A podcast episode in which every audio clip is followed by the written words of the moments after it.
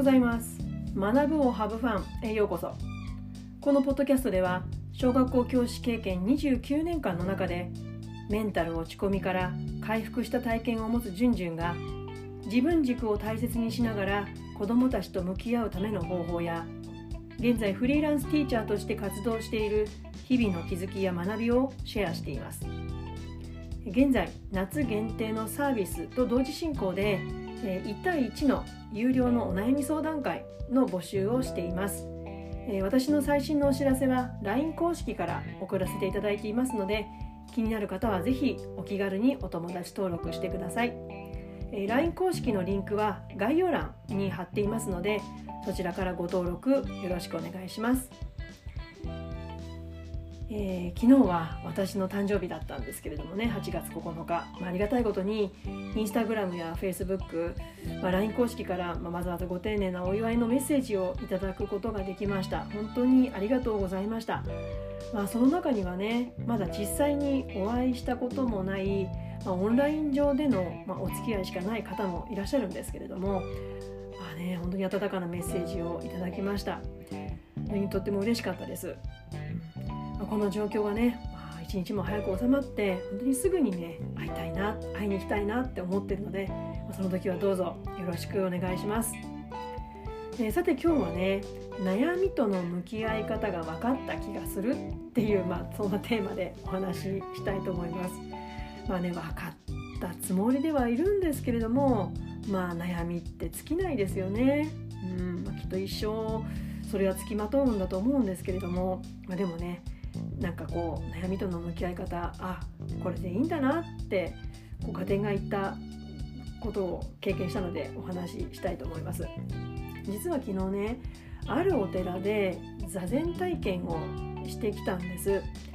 そこでねお寺の僧侶の方から、まあ、お話を伺って、まあ、気づいたことというかまああこれでいいんだなっていう、まあ、答え合わせっていうのかな、まあ、そんなことがあったんですね。で、まあ、その座禅体験って皆さんしたことありますか？この座禅体験は3つのパートに分かれていたんですね。でまず1つ目がこの座禅についてのレクチャー。座禅って何ですか？座禅ってどういうイメージがありますか？っていうようなお話がまず最初にありました。でまあこう修行の意味での座禅もあるけれども、まあ、今日これから行うのはこう自分を本当に緩めるまるでお風呂に入ってるようなそんな気持ちねもうなんかこうよだれがたらっと出てきちゃうような、まあ、そんなリラックスした気持ちでやってくださいねっていうお話が最初にありました。で次にこの僧侶の方の、まあ、こうアドバイスというか、まあ、声かけでねこう実際に座禅を体験していく、まあ、最初はこうまず音に注目してくださいとかあとはこう肌に触れるこう感触だとか、まあ、風の感触だとか、ね、そういったことを、まあ、こう僧侶の方のまガイダンスに導かれながら体験をしていったっていうことをしました。で最後に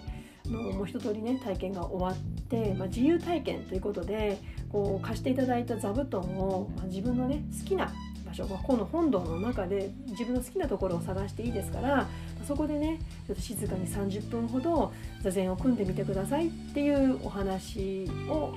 していただいて静かな時間を過ごすことができました。私この体験の中でね2つのことがすごく印象に残ったんですね。えー、一つはお坊さんの修行ってあなんかちょっとおこがましいんですけど自分が大切にしている学級経営と共通しているなっていうことだったんです。で2つ目は悩みとの向き合い方ってもうとことんそこに向き合うしかないんだなっていうことこの2つでした。で1つ目はねどんなことかっていうと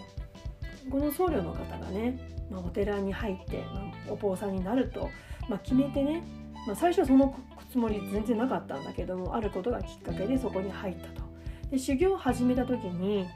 座禅の組み方やり方について、まあ、おおよその話はあったと。やり方を教えてもらった。でもやっていく中でわからないことが次々に出てくる。これでいいんだろうかと。本当に合ってるんだろうか。自分は悟りというものを開けるんだろうか。っていうような不安がこう次々に浮かんでくるんだけれどもそれに対して教えてくれる人先生みたいな立場の方が特に何もね言わないそうなんですよ。本当に基本的なことだけを教えてあとはもう自分で掴んでくださいっていう、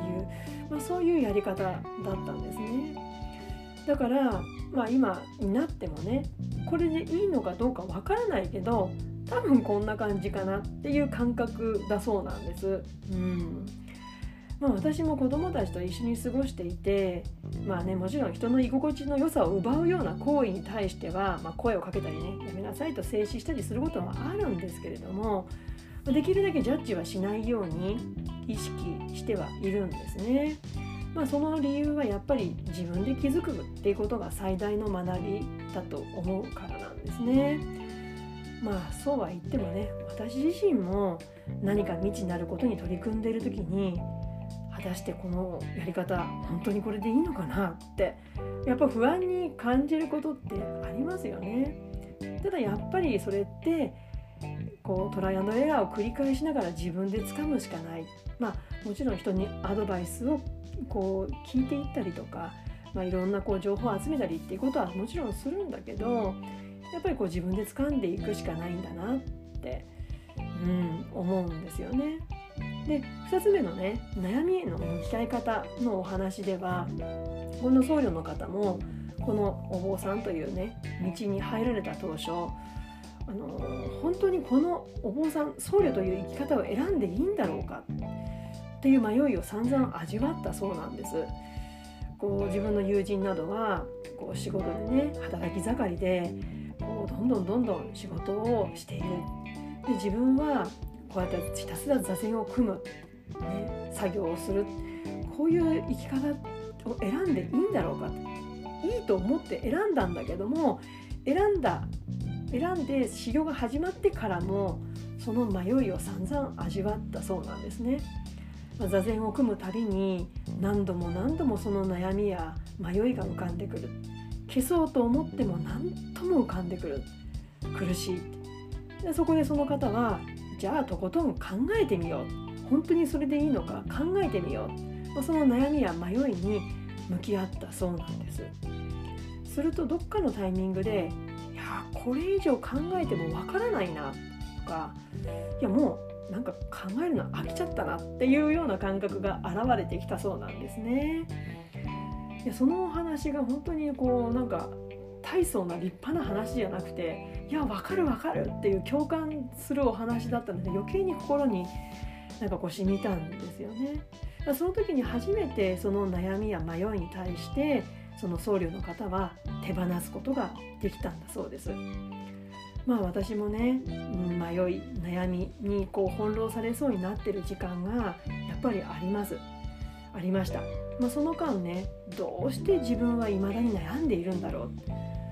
どうして自分の思考を切り替えることができないんだろうって悩んでいることに悩んでいたんですけれども、まあ、その時はねとことん自分を掘り下げることでしか活路は見いだせない、うん、自分の体験と今日のねまあ、このソウルのソウルの方の話がつながって合点がいってあ自分が悩みに向き合っていた時間っていうのはやっぱり必要なんだな無駄じゃないんだなっていうこと。でそこで初めて手放すことができるっていうことに合点がいったんですね。まあ、どんな悩みにも共通するのって変えられるのは自分しかない。子供との向き合い方もそうですよね。子供を変えようと思っていろいろ仕掛けはするかもしれないけど仕掛けるってことは結局自分を変えるっていうことですよね。だから自分を変えるにはやっぱり一度とことん考えられるところまで突き詰めてみる。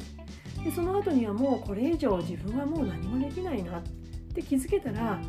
あとは自分のできることをひたすらやるしかないただこれらは人から話を聞いてあそうなんですねってまあ、分かった気になってもやっぱそれは自分のものじゃなくて、うん、分かったっていう類の話じゃなくてやっぱ自分で体得するしかないんですよね。なので、ま、こうなね誕生日という特別な日に、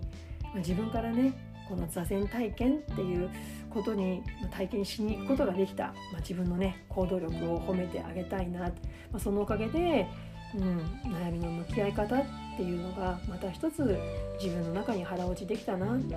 思います、えー、今日は悩みとの向き合い方が分かった気がするについてお話をしました。現在夏休み中の在宅ワークということで毎日更新にチャレンジしています。それでは次回のポッドキャスト YouTube まで。Let's have fun! バイバーイ!